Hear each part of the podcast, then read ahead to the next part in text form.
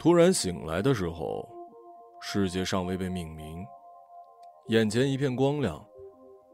女人对周遭的事物有一种说不出的奇异感受。薄纱窗帘透进天光，是清晨了吧？眼睛似乎仍然在对焦，看到许多东西，却看不清轮廓，白茫茫、雾蒙蒙的。他只是凝望着周遭，不知过了多久才看清楚东西。首先映入眼帘的是床头边的柱子，感觉古旧的床架、沉重的柱子四边皆有，床头有一整片的床板，床板上雕刻着繁复的图案。他伸手触碰床柱。圆弧带方角，隐约木香。转过头，发现身边躺了一个男人，陌生人。他诧异的回头，继续凝望着床柱。那些形状怪异的床柱，或许可以挂住帘幕。他心想：这简直像是床一样的床铺是怎么回事啊？躺卧着，床铺柔软，身体像是陷入了云朵，身上的被褥轻柔温暖。整个房间散发着洁净好闻的气味。他又回看身边的陌生人，继而意识像是被唤醒，事物的名称在脑中一件一件喊出来：棉被、床单、床边柜、立灯、陌生男人以及他自己。然后他知道那奇异的感觉由何而来了。他可以想出这些物件的名字，但是他不知道自己是谁。关于自己所有的讯息都想不起来，这是哪儿？这个男人是谁？我是谁啊？对啊，我是谁呢？他问自己，没有任何信息。掀开棉被，他不认得自己的手掌、手心、手臂，像看一个陌生人那样的看着自己的身体。他不但不认得这个身体，也不认识自己。这个他正在思考、正在移动的身体，没有名字，不知道身份、年龄，从何处来，做些什么，通通不知道。他试着发出声音，喉咙里发出他从来没有听过的声音，自己也吓了一跳。他慢慢起身下床，感觉非常恐怖，所有的事情都不知道了。缓缓的走几步后，他蹲在地毯上，紧靠着墙角，不停的发抖，还是想不起来。床上的男人动了一下，然后睁开眼，一个皮肤很白、眼睛细长的男人，他看着他这边。美娜，你怎么蹲在那儿啊？他叫我美娜，他他叫我美娜。那么是认识的人吗？难道这个人是我的丈夫吗？脑袋里的直觉生出这些字句：丈夫、认识的人、美娜，这种感觉，怎么说呢？不记得任何事，但有些东西他知道，那是纯粹常识性的东西。但自己是谁，以及眼前这个人，却是毫无所悉。一阵眩晕，他想要起身，身体却瘫软滑倒在地毯上。男人起身走到他旁边，将他扶起来。我不知道该怎么办。你病了吗？那种关爱的样子，他想自己大概是他的情妇或者是女朋友吧。他摇了摇头。该如何分辨自己身在何处？该如何不着痕迹的知道这个男人的名字及身份？他使用着这个陌生的大脑拼命的搜索，找不到任何想要的资料。这是在做梦吧？做一个失去了记忆的梦。失忆症。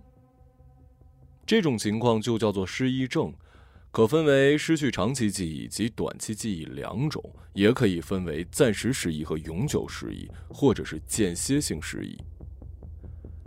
男人抱着她的时候，他发现自己身材纤瘦，跟高大的他不成比例。他发现自己长发披肩，发现右手臂上有许多的旧伤痕。没事儿，我我我只是头晕。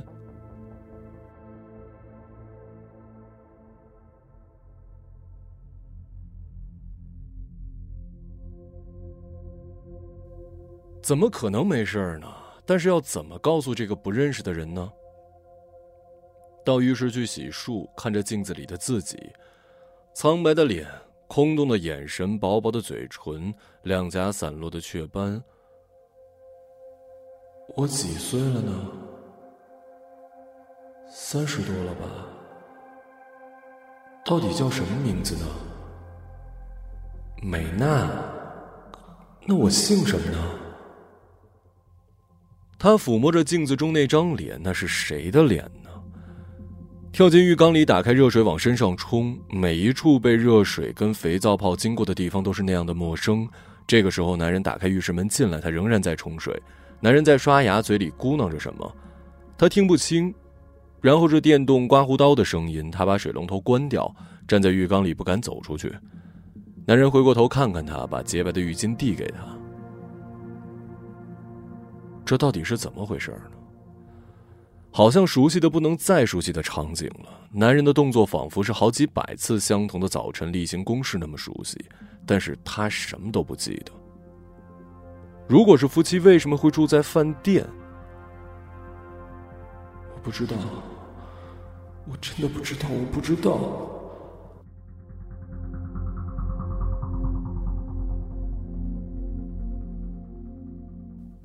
美娜，你今天真的怪怪的呀。男人说着，全身赤裸、强健光滑的身体。这个男人几岁了？到底叫什么名字？为什么会在他的身边呢？好了，下楼去吃早餐吧。啊！他揽住他的身体，有那么一点点熟悉了。这个男人不是刚才抱过他吗？残留的记忆是十分钟之前的。椅背上放着他的黑色露背洋装、高跟鞋、黑色内衣。他慢慢的穿上这些衣服，好像在帮别人换装。为什么这个女人穿这样的衣服呢？从头到脚一身黑。跟男人一起下楼到饭店的餐厅里吃自助式的早餐，雅典的大厅弥漫着一股怀旧的气息，他不禁哑然失笑。什么都不知道，却还知道什么叫做怀旧。他还不知道这男人的名字，但他已经知道自己身在何处。在电梯里看见酒店的介绍，来福士皇家酒店位于柬埔寨金边市。他知道柬埔寨一定是以前读过地理的知识，或许他来过这儿，谁晓得呢？他跟柬埔寨之间，正如他跟自己之间，目前是一片空白，谁知道他是怎么来到这儿的？这种情况非常诡异。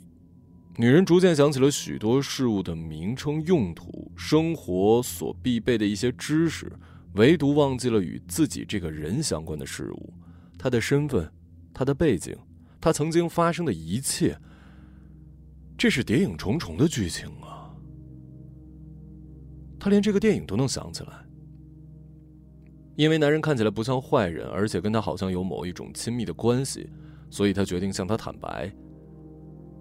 其实，我不认识你。吃早餐的时候，他这样对他说。这间餐厅从刀具到桌椅、地板材质精美，造型古朴，完全是电影里旧时代高级餐厅的场景。为什么他会住在这样的地方呢？毕竟我们认识的时间不长。不是时间的问题，是因为我忘了，我什么都忘了，我忘了我自己是谁，我为什么会在这儿，也不记得你是谁，你为什么在我旁边？你这么无情啊！一觉起来就把我给忘了。男人露出非常温柔的微笑，伸手想要揉弄她的头发。老实跟你说，我我真的忘了，我什么都忘了，我连自己是谁都不知道，也不知道为什么跟你躺在同一张床上。关于我自己的所有事情，我都一无所知了。男人望着女人，迟疑了好几秒。你不是开玩笑的吧？我真的希望是一场玩笑。我我不知道接下来该怎么办了。为什么会这样啊？昨天晚上睡觉之前你还好好的呀，头也没有受伤，也没受到什么惊吓，而且你现在看起来很正常，还会使用刀叉，也知道把沙拉酱淋在生菜上面。男人抓着自己的头发，开始自言自语，仿佛受到了莫大的惊吓。或许等一会儿，丧失记忆的人就变成他了。时间融化在这个毫无生活感的餐厅，融化在他开启的唇边。多少时间经过了？现在是哪年哪月哪日？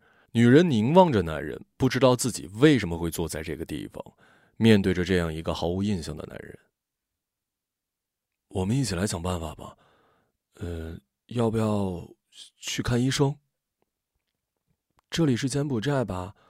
我不相信这里的医生，等我回去再说吧。说完这句话，他吓了一跳，好像接下来可以说出更多关于自己的信息，但话语到这儿就断了。可不可以告诉我你所知道我的任何事情啊？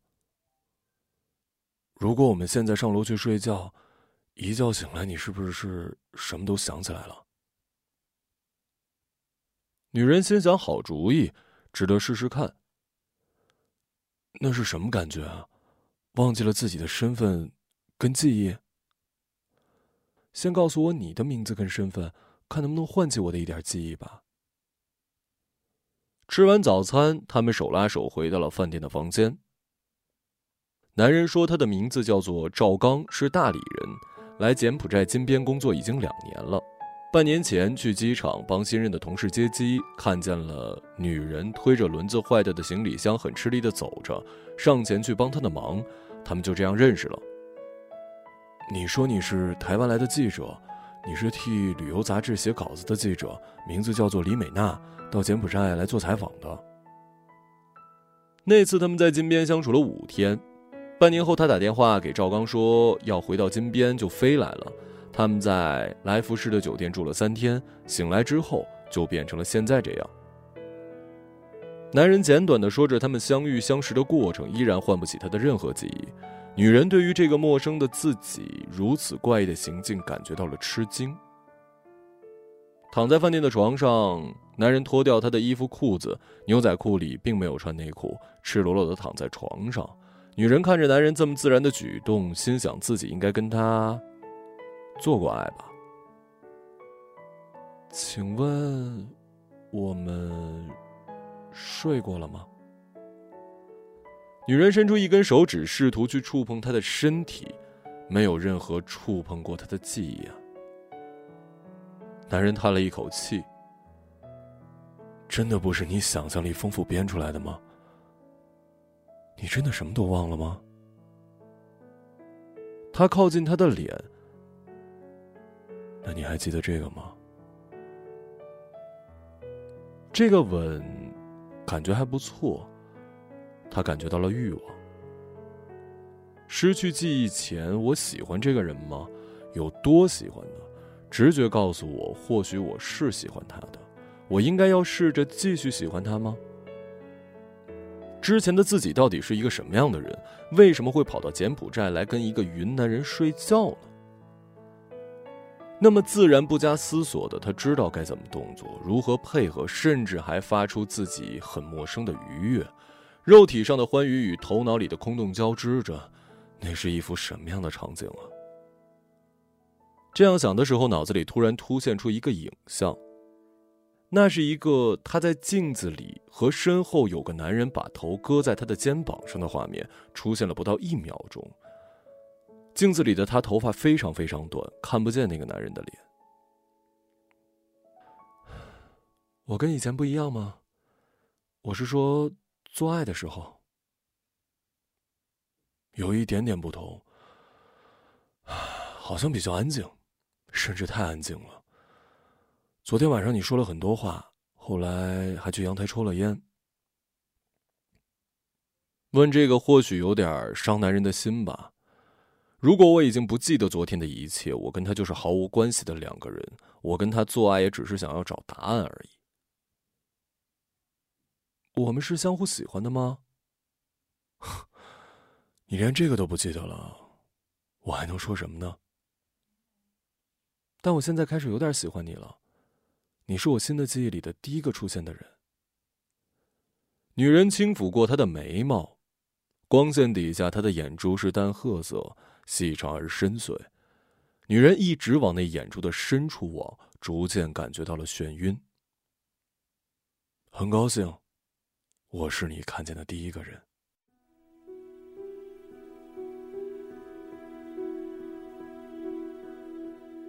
男人双手托着她的下巴，亲吻了一下她的额头。睁开眼睛，世界是全新的，我什么都不知道，然后看见一个帅哥，这样算是运气很好吧？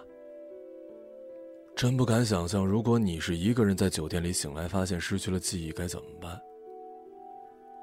赵刚仿佛真的很忧心的望着他，再一次紧紧的将他拥入怀里。九九九九，女人没有开口，一些眼泪涌了出来，内心深处有无法辨识的悲伤。一个没有记忆的人，是我，在异国，在陌生人怀里安静的哭泣。现在无论什么地方对我来说都是异乡，任何人，包括我自己，都是陌生人。接下来该怎么办呢？你在金边多留几天吧，或许慢慢的就什么都想起来了。男人的嗓音很轻柔，语气和缓，想来是一个温柔的人。原本我们约好中午要跟一些人吃午饭，你还想去吗？是我认识的人吗？两个你认识，其他要我介绍你认识。你跟我说想要去大理旅行，我想给你介绍几个朋友，到了那边有人接应你。我什么都不记得，别人会发现吧？你只要一直微笑就好了，什么都不必说，别人不会发现的。需要的时候我暗示你，那人姓什么，谁是谁，我会提醒你的。反正不是很熟，就当出去走走。你一直在饭店会很闷的。我只要一直微笑就好了吗？好熟悉的一句话，在哪儿听过呢？差一点点就要想起什么了，记忆的碎片像是破裂的鸟语，随着微风飘散，飘过去了。只是一瞬间的事儿。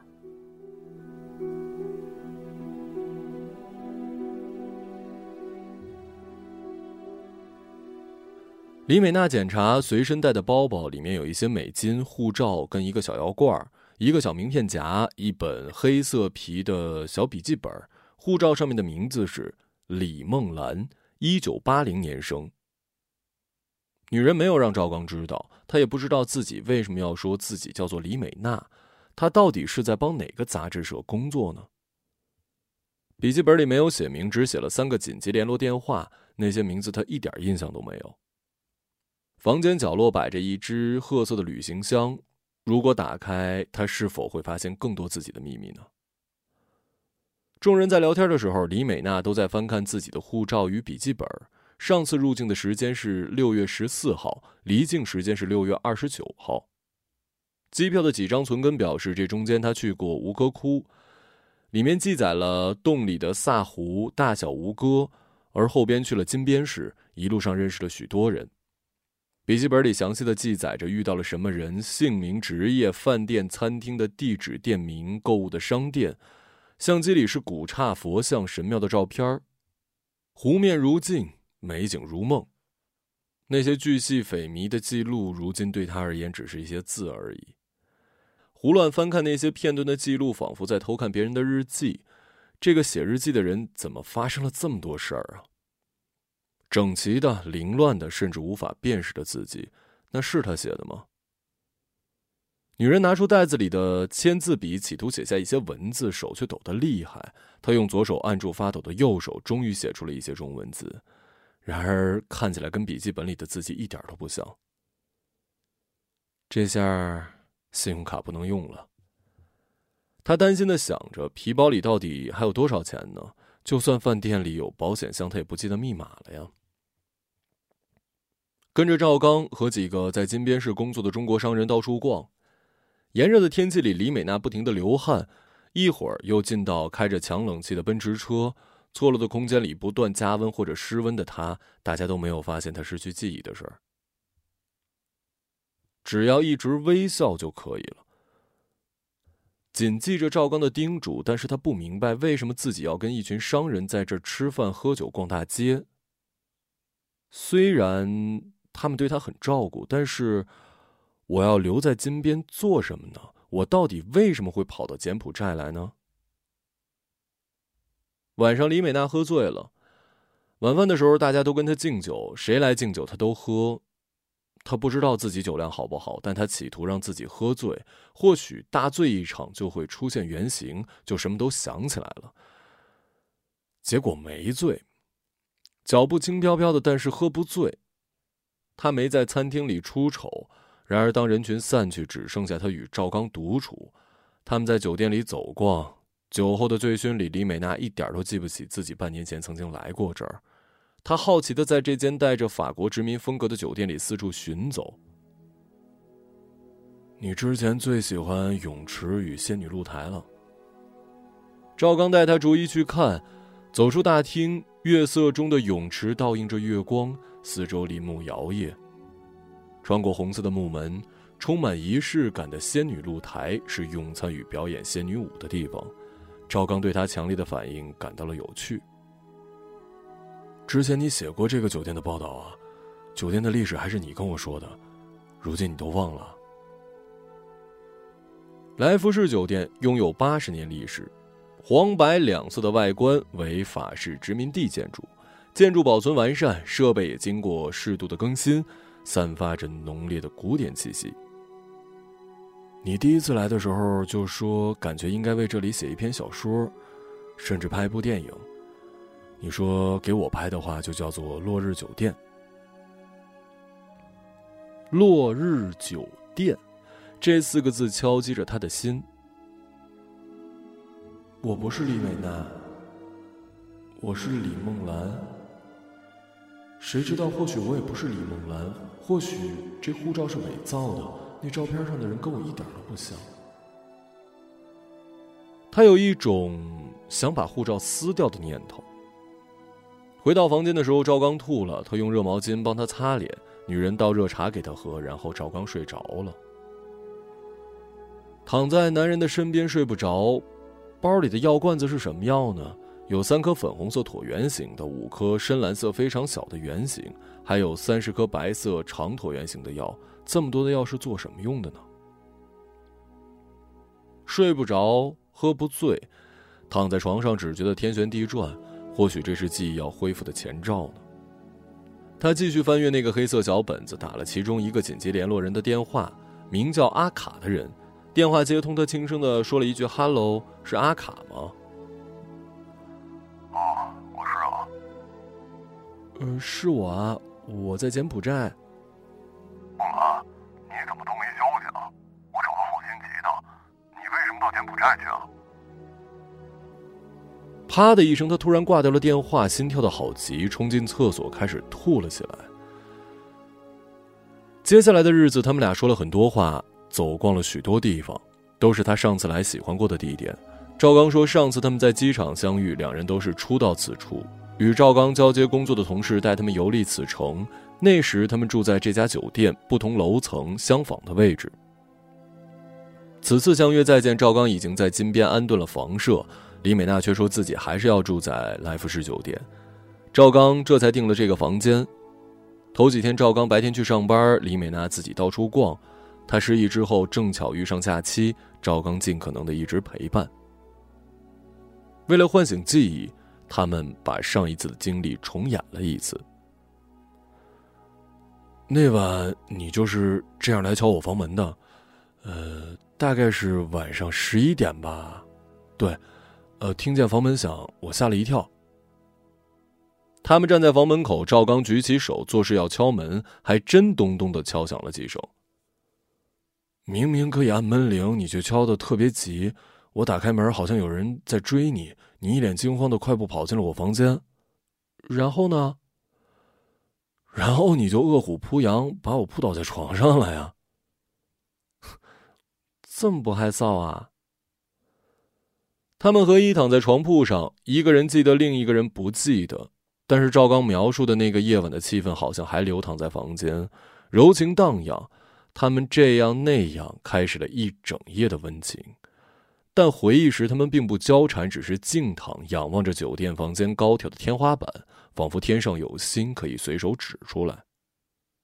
何一并肩这样躺着，感觉更加亲密了。其实那一晚你不来，我也会去找你的。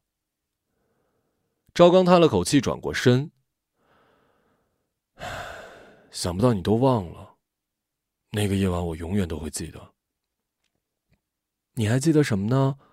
我想知道那晚的我，你记得的都告诉我。赵刚像是描述一部电影那样诉说着。你急急跑进房，我问你怎么了，给你倒茶，你喝了一口茶才镇定下来，说泳池好美。你绕着泳池打转，一圈又一圈。你说月光照在池水上，让人想跳进去，可惜池水淹不死人。你突然说这里太美了，让人舍不得死。我问你为什么想死，你摇摇头不说话，然后头身向我，我们就倒在床铺上了。赵刚突然红了脸，像是想起了什么害羞的事儿。让人害臊的事儿，发生在我们身上却很自然。你说早点遇见你就好了，那句话一直在我心里回响。分开后的这些日子，我总是想起你说过的话，有许多疯疯癫癫的，有些却是那样实实在在，打在心里像刻字一样。你打电话说要再来金边，我很欢喜，但我听你的语气，又想起那晚你被什么追逐的样子，感觉好像无处可逃，非得逃到这里来。李美娜静静的流下眼泪，好像体内满满是水，需要认真的清洁。赵刚伸手去拭去她的眼泪，可泪水太多太急，他手就不动了。大大的手盖在他的脸上，他感到了体内的悲伤无边无际，需要大哭一场。于是他开始嚎啕大哭。赵刚没说话，只是认真的抱着他。哭一哭会好的，没关系啊，哭吧，哭吧。接下来的两天过得很平静，没有想起什么。但那天大哭之后，李美娜心里某一种郁结解开了，她想顺着水漂流，流到哪儿算哪儿。赵刚问她要不要延后班机，多留几天，表定七天。李美娜虽然想多留，却也觉得不该如此。所有一切自有安排，她只能顺着失忆之前的安排走了。上帝用七天创造了世界，李美娜用四天想把自己找回来，谈何容易啊！时间到了，就该走了。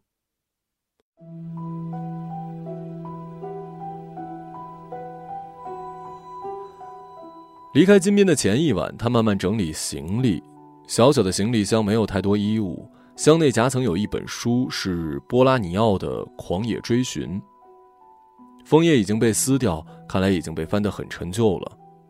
睡前，他翻阅着那本书，对其中许多字句有所感觉，尤其是画了线与注记的部分。可这微弱的感觉无法唤起任何记忆。玛格丽特给我们朗读完德诺斯的诗之后，是在你听完某段真的很美的东西后陷入沉默的瞬间。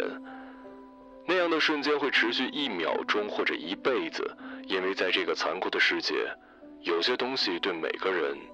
都是有意义的。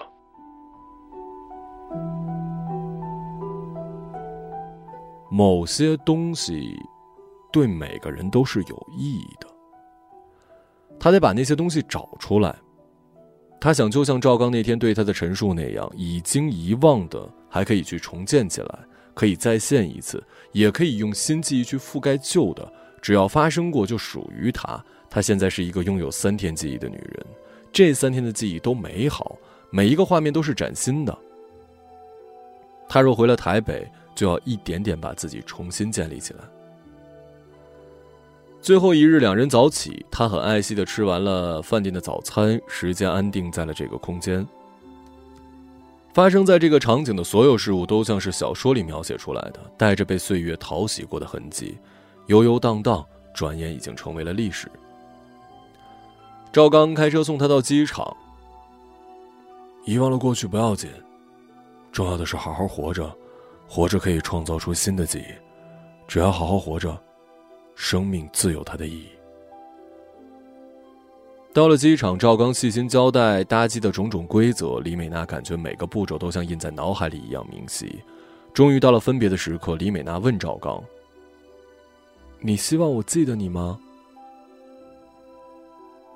在机场的大厅里，他感觉到接下来要一个人面对这陌生的世界了，有些害怕。他没有说出口，赵刚或许发觉了，不断的紧握着他的手。如果有天你想起了自己，告诉我好吗？或许那时候我会来金边找你的。就算一直想不起来，还是可以到金边来找我。他摇摇头，想甩去那些没由来的忧伤。他用力的抱住了赵刚，有那么一瞬间，他觉得这些画面非常熟悉，是过去某一刻的再现。答案可能都在台北。他得回去找出来。于是他放开赵刚，转身快步的走进了候机室。不如我们从头来过。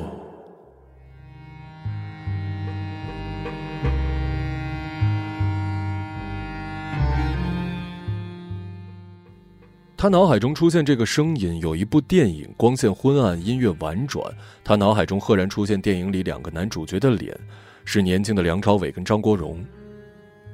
他曾经看过一盏灯，纸质灯罩上印着大瀑布，灯罩会慢慢旋转。不如我们从头来过。音响里播放着音乐，有个声音说出这句话，不只是台词。他想起有个男人不断的这样对他说，每说一次，他就会嚎啕大哭一次。原来人生真的可以从头来过。这世上真有如此大脑机制，使人一夜失忆，又在瞬间全部记起。再见，我希望能再次见到你。他转头大声对赵刚说，赵刚似乎没听见。他一边往前走，又不停的回过头对他挥手。就在赵刚离他越来越远、逐渐离去的背影里，他听见行李轮子在地板上滑动的嘎啦声。他忽然之间。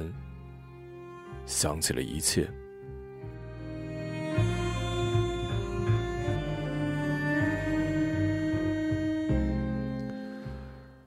记忆来的如此之快，好像从未消失。半年前，他们就是在这个机场，就是这个轮子坏掉的行李箱让他们认识的。那个时候，他推着东倒西歪的行李箱，赵刚从背后走过来，问他有什么需要帮忙吗？然后他回头就看见了高大的他。我不是李美娜，我叫李梦兰。我对你说的一切都不是真的，我没忘记，我都记得。我只是剔除了我想遗忘的，我只是恨不得自己的人生全部抹灭，记忆改写。我希望不记得，于是我就忘却了。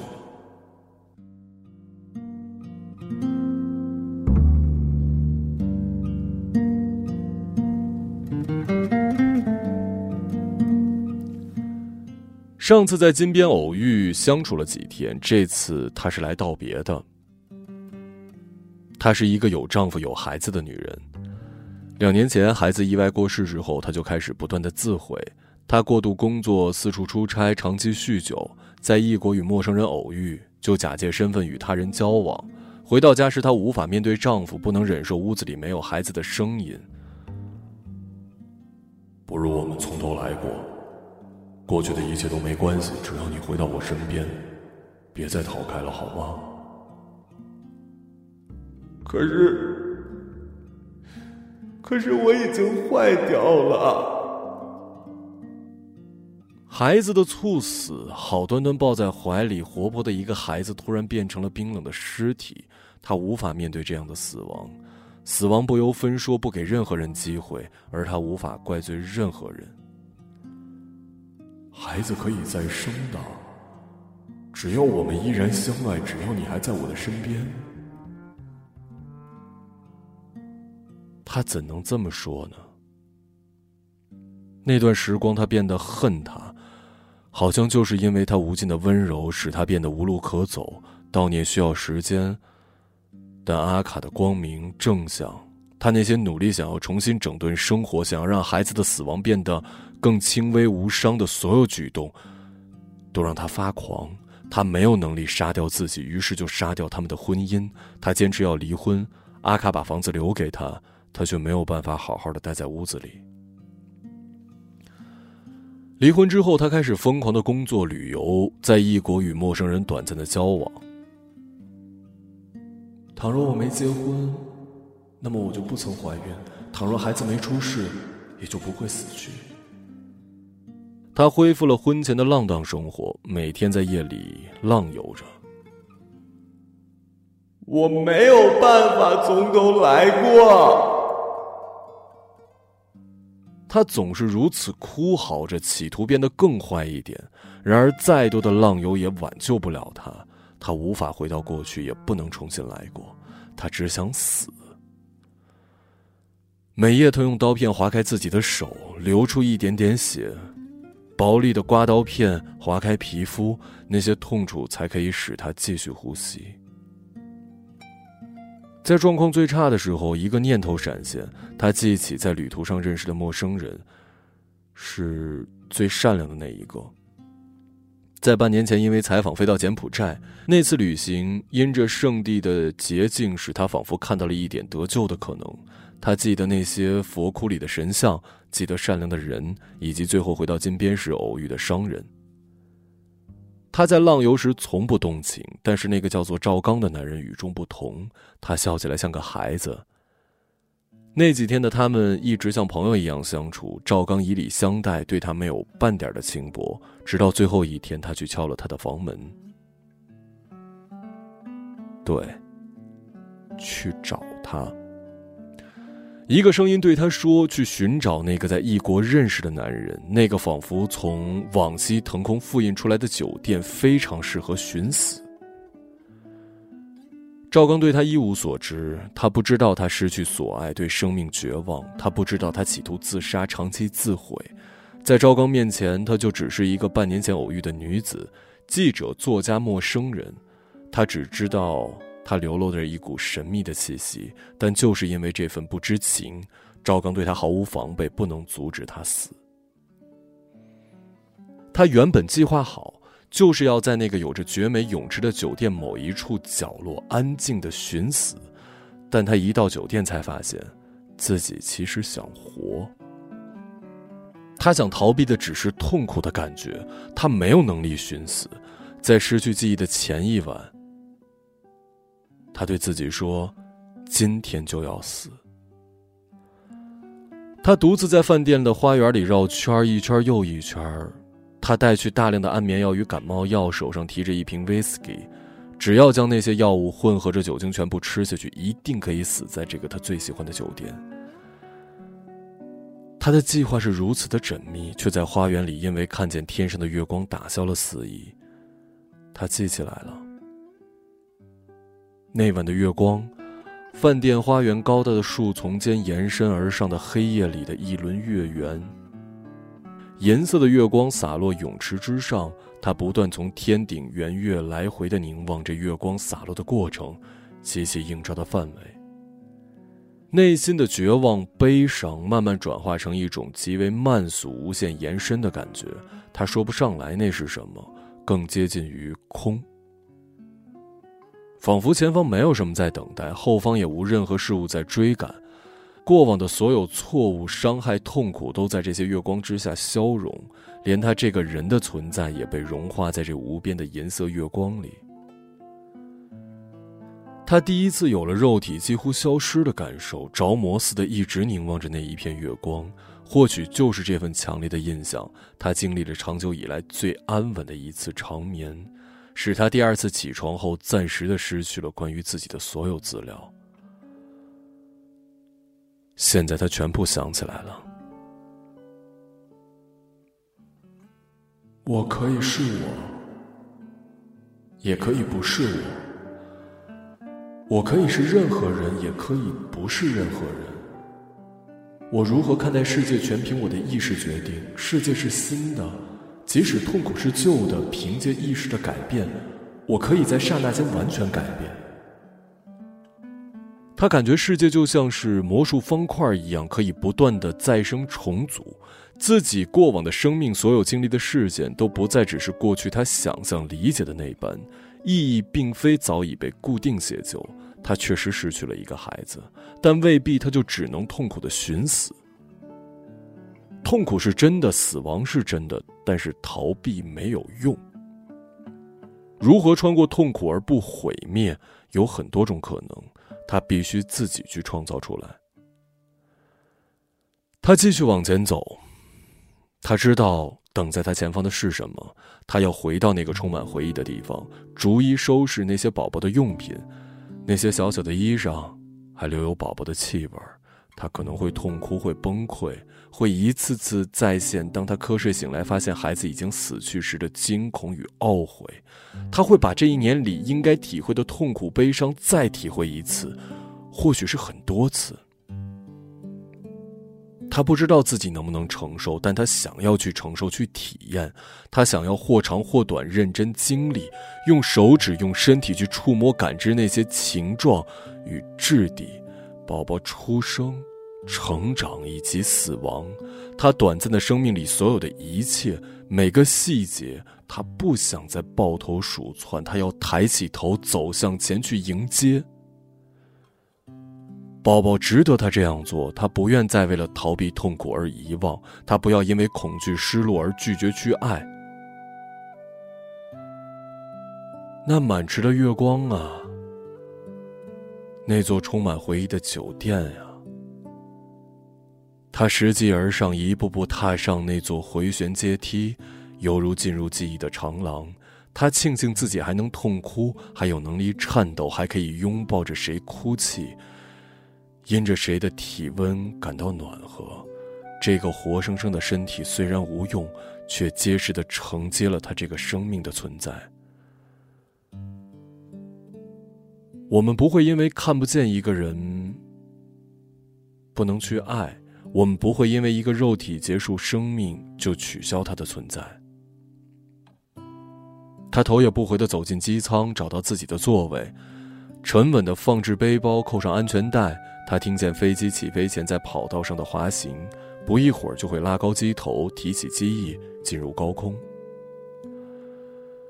他凝望机舱边狭小的窗户，机身进入云层，万物都在云雾底下。他好像还可以看见那位于市中心的热闹街边，那座淡黄色的酒店。落日余晖中缓缓淡去的形影，标志着旅人没有记忆的时光。幸而那儿没有成为他的丧身之所，反倒有机会成为他的新生之处。他将要回去书写它，他要设法记住那个属于他的落日酒店，以及那个善意的男人。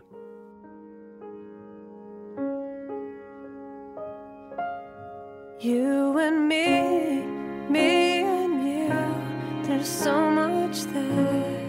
we've been through, through it all, I've come to understand God's love. And if tomorrow never comes, know this twice, Know this once, knowing you has made me able to go.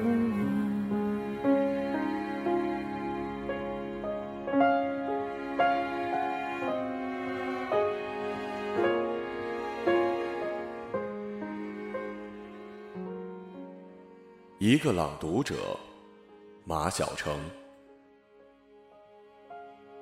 You and me, me and you, there couldn't be a better two to be blessed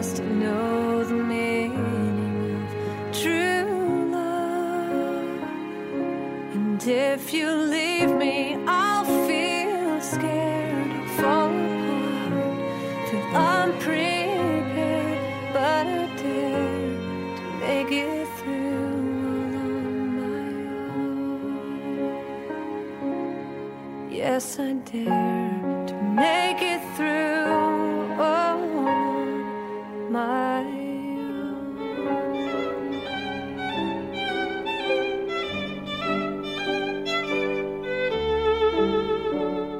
大家好，我是主播马小成，然后呢，在这儿跟大家说一条消息。就我在荔枝上的更新呢，可能并不是特别及时。大家也看见了，可能一个月才更新一次，呃，也有可能会更长。呃，也有一些付费节目，但是大家如果去关注我的公众号的话，每天都有最新的节目更新，而且除了故事之外，还可能有其他的节目。而且在公众号上，所有的节目都是免费的，是没有付费这个功能的。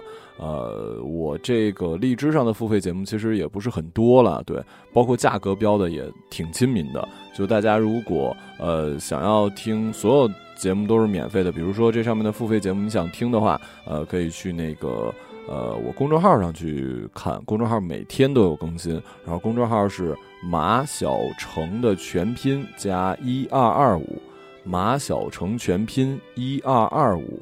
或者公众号直接搜马小成，我的那公众号名字叫马泽法克。对，呃，希望大家可以去公众号里给我留言，这样的话，公众号的留言我也会经常可以看见的。然后再次感谢大家收听我的电台，谢谢各位。